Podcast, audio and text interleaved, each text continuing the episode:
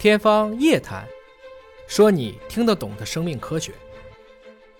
大家好，我是尹烨啊。我们知道，其实我们的眼睛只能看到可见光，红外紫外你看不见，所以眼见。不一定为实，因为你的范围有限。更重要的是，我们的分辨率大概也就是七十个微米，所以你肯定看不到细菌，也根本不可能看到病毒。我们没有办法用肉眼直接看到微生物，所以微生物无处不在。直到一五九零到一五九五年这个期间，荷兰的眼镜商詹森父子发明了显微镜，后来被罗伯特·胡克和列文·虎克应用。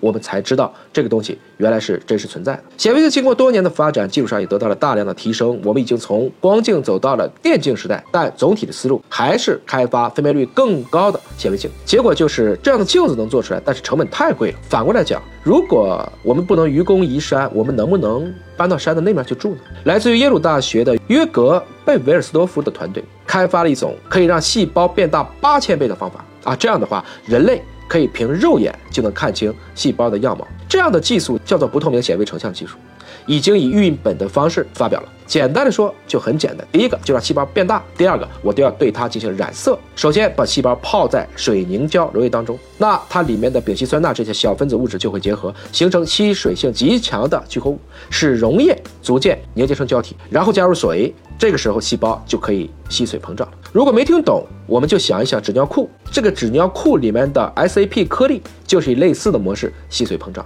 当然，光放大还不行，因为大部分细胞依然是透明的，肉眼看不清。这个时候，我们需要染色。一方面，我们利用小分子化合物与细胞内的蛋白质进行反应，可以形成蓝色的高分子聚合物；另一方面呢，利用金属银这样的一些显色的基底来增强细胞和周围背景的对比度。最终，你看。就可以看到肉眼可以辨别的细胞了。即使放大了八千倍，但是亚细胞结构，比如说细胞器，像线粒体呀、细胞核，还是比较困难。但是这个时候需要借助的显微镜就不太贵了，常规的显微镜能看，已经比我们用电镜便宜太多了。研究人员认为呢，这个技术除了让更多的人让低成本看到细胞以外，未来也极有可能利用到脑科学研究的领域当中。比如说，我们可以用它去观察脑组织的切片，看到神经元之间具体是怎么连接的，进而解释。是清楚我们大脑工作的神秘面纱。当下科技的发展还是得益于工具的发明，包括它的使用的普及和成本的下降。我们所熟悉的计算机芯片，如果